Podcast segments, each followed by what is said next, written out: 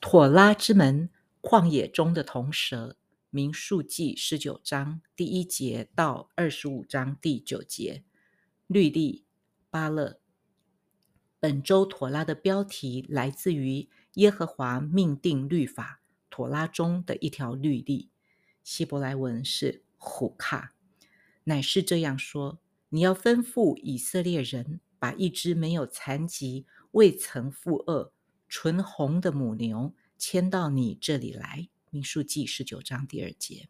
红母牛的律例自古以来就被犹太拉比们视为一条既神秘又矛盾的条例。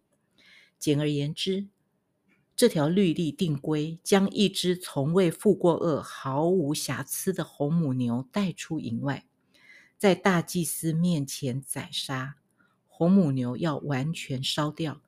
并将其灰烬保存于一个洁净的地方，为以色列会众制作除污秽的水。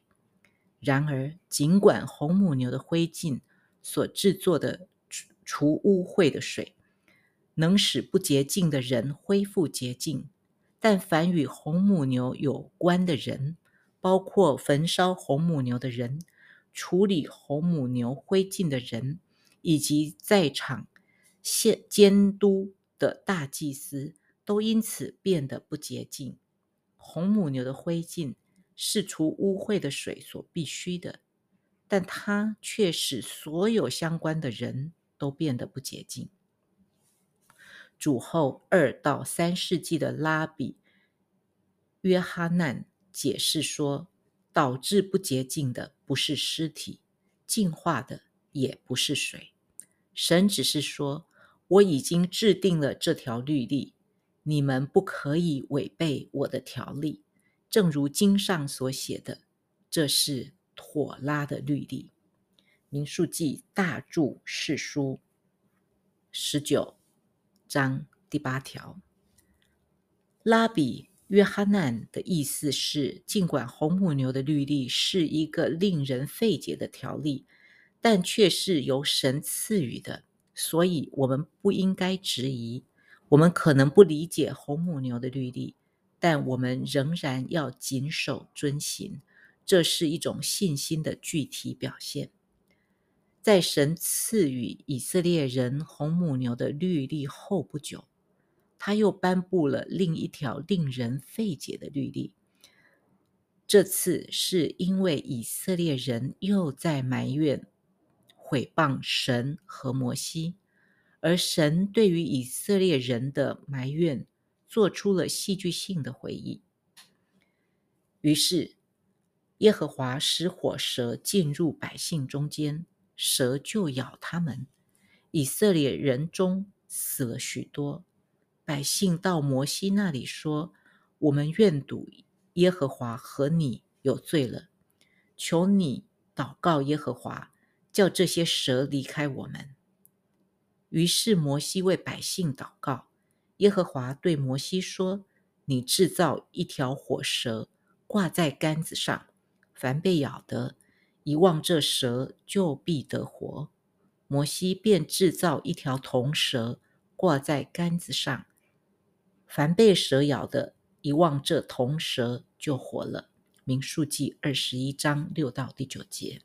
与红母牛的律例一样，铜蛇的律例是一条超越人类理性的神圣条例。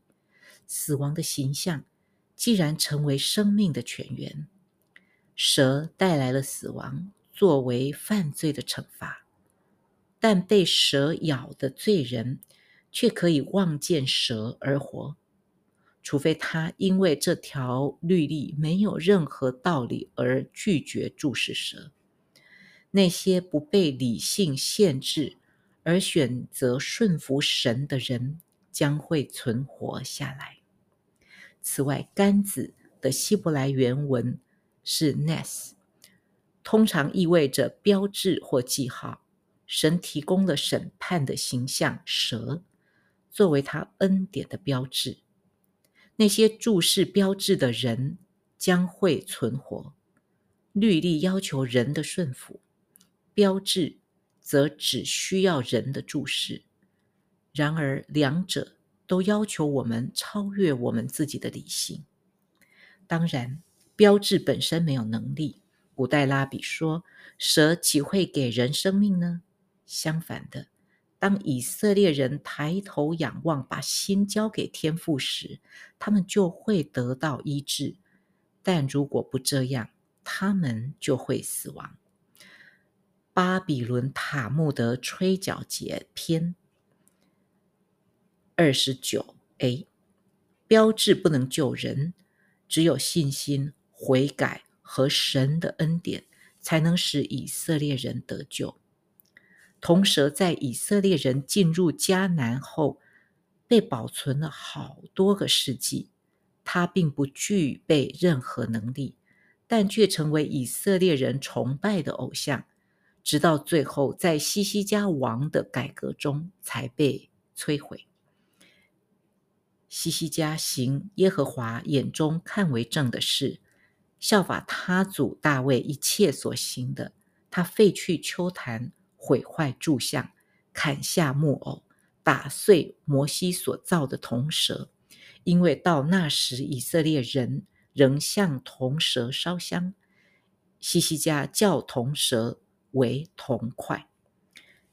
列王记下十八章三到四节。的确，铜蛇不能救人，但我们仍然不免会想：为什么神会用一个死亡之源的形象来代表生命之源呢？中世纪犹太拉比拉叙将铜蛇与伊甸园里的古蛇联系起来。古蛇是最初的诱惑者，在伊甸园里，蛇用恶毒的谎言否定了神对夏娃的警告。